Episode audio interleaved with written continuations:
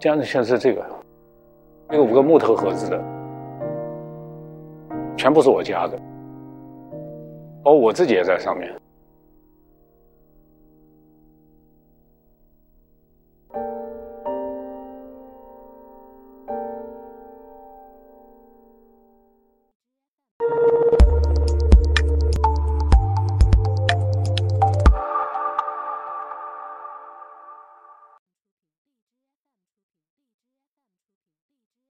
残影昼夜系列呢，是从一三年开始做的，这个历史时间点是延伸到现在的嘛？从我出生到现在，它可以一直延伸下去。我甚至于对自己这么说：，我这件作品可以一直做到我死为止。所以它的时间线，它是一个绵延的一个关系。那么残影的概念呢，也是来自于，就是当你观看一样东西。观看了一段时间以后，然后你突然把眼睛一闭，在这个你的视网膜上还留下这样的一个影像，大概几秒钟的时间可以留存的。因为我记得好像德里达有这么一个故事吧，他喜欢跟人就是说，这个留地址，比如说到了一个地方，跟一些个营业员啦，或者说一些个服务生啊什么，啊说会会聊聊啊什么的，留个地址，然后呢。互相寄一些明信片、信件，所以呢，他呢会收集这些信件，好多好多摞起来在他的屋子里面，然后呢，他就非常得意的逢人就说：“这就是历史，这就是荷马史诗，就最真实的，就是没有没来由的，但是它确确实实真实的一个一个碎片。”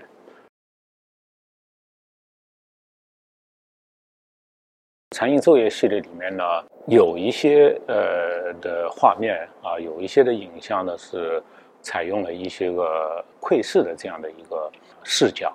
比如说在晚上窗外的一些个景象，一景象呢会看到一些大楼啊，一些窗户，窗户晚上当灯光呃开启的时候，我就会突然发现每个窗户就是个画面，而每个画面里面都在演绎上演了一个。现实版的一个一个一个剧目，呃，非常真实的一个剧目。我曾经对呃周围的人就说：“我说你们看，什么是生活？这就是生活。比如像像这样的一种表现方式呢，因为它这个光呢，它有一种这个抚摸的感觉。因为在我记忆当中，手电光的这个呃感觉呢。”那个年代，呃，它是一种权威。当时呢，是那些个民兵啊，或者说类似于这种巡逻队啊，有点像这个执法那样的，手上每个人就配备一个比较大的那种那种手电，英雄人物一样，一种权力的象征。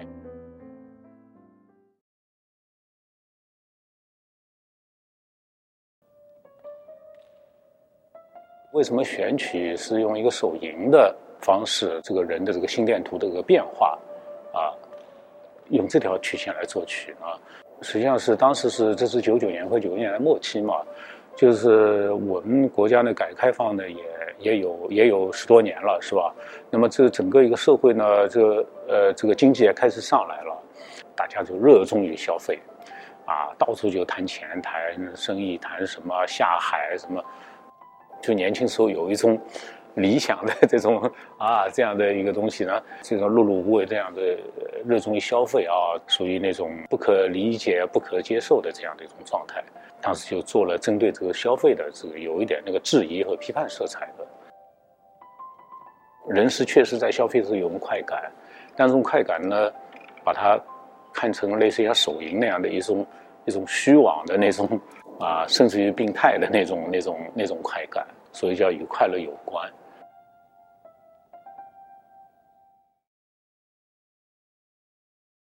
就你认知到的东西，通过你的转换，然后再表达出来，表达出来就不是原本你认知到这个对象了，啊，改变了，变成个所谓新的东西。那么艺术家的这个工作，就是在这个你看到的东西以后，你思考到的东西以后，进行怎么转换表达出来，这才是艺术家的本质工作。所以我一般都是在这一点上，我是会画。百分之九十的力气花在这个上面。我觉得这这是我应该花力气的地方。我把这个创作呢，呃，认为是个反刍。艺术家这个环节进行反反复复的这个工作，就像一个我们讲的那个一个物件进行这个大法师开过光了一样，它就有光环了，它就有灵性了，赋予灵光了。数字媒介，我认为是，呃，我们这个时代所面临的一个一个一个课题，你必须要去面对的。它已经来了，它不会再走了，它这是不可逆转的。选它以后呢，我发现，呃，这个数字化媒体呢，它有一个最大的特征，它就是善变，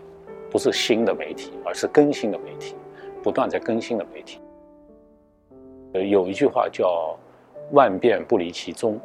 其他变化就可以忽略不计了，而且可以大胆的去变。那么对艺术创作来讲，这个宗是什么呢？那么这么多年来，我也在思考这个问题：什么才是最本质的东西？啊，艺术这个宗呢，我把它概括成就是两点：一个是情感要素，情感；还有个就是审美要素。这是你所有的艺术再怎么变化，它是变不了的。首先你要。